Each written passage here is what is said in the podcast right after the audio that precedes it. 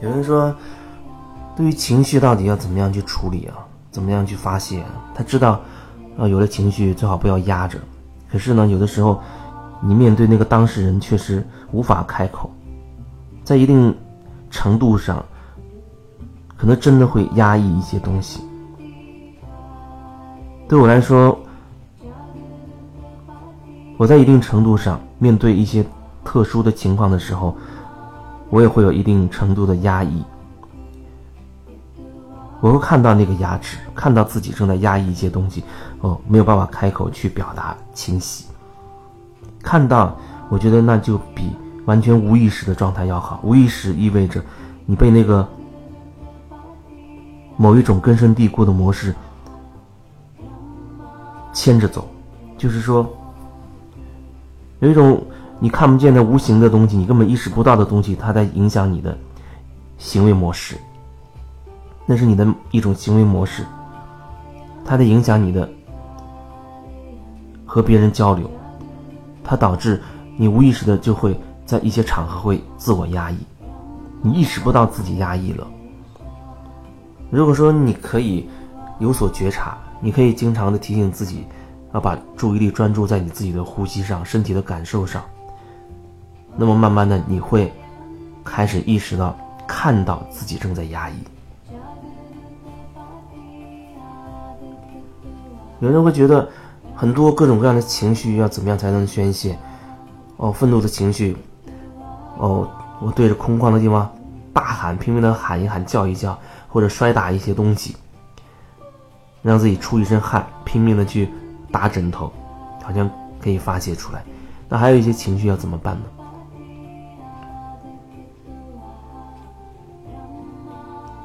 悲伤的情绪哦，可以通过哭的方式，包括你也可以听一些你特别有感觉的一些音乐歌曲，引导自己那部分情绪出来。这种引导和那种，比如说在失恋了，然后就反复听一首悲伤的歌，越听越难过是不一样的。那种失恋了，反复让自己处在悲伤的状态里，很容易它是一种无意识的状态。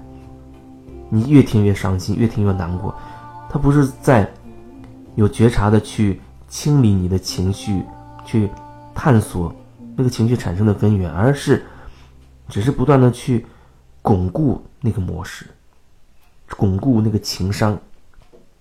所以，当你开始有意识的去通过哦一些音乐或者歌曲，去让自己震荡自己内心的那个悲伤的时候。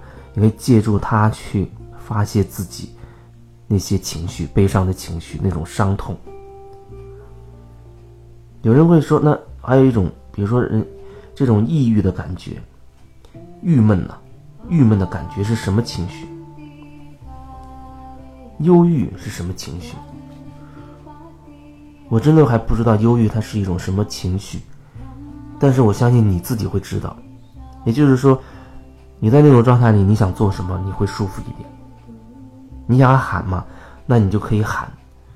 你想骂，你就可以骂。我记得有几次遇到人，他说我根本不会骂人了。我觉得你真是个好人。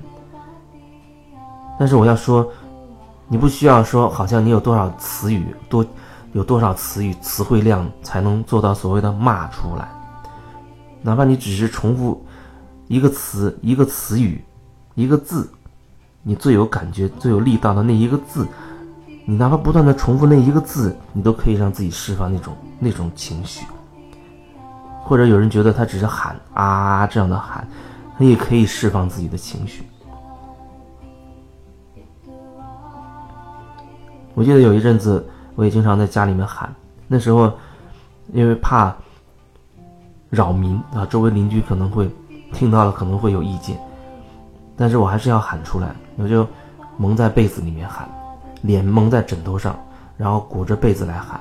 那有个好处，你能全力的去喊，而且还容易出汗。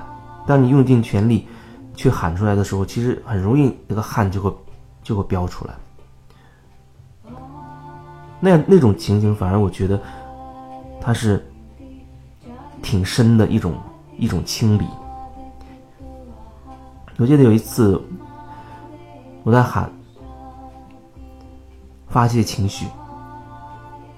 我只是喊，大声拼命的，就像尖叫一样啊那样尖叫。很快，我觉得好像都没有过一分钟，身上就飙出汗来了，就飙出汗来了。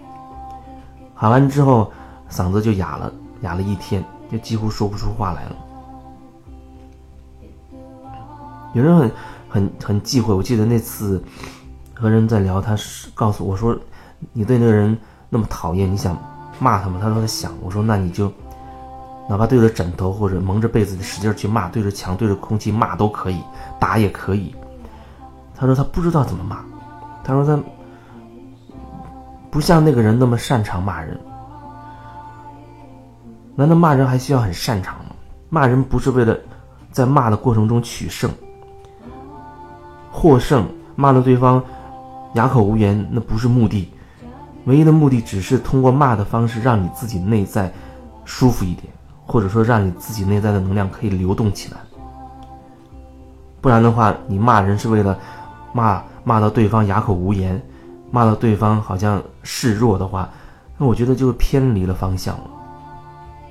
方向就是让自己内在流动，形式不局限于什么形式。以你自己觉得适合，又能够宣泄出来为好，这就是宣泄的一种一种方法。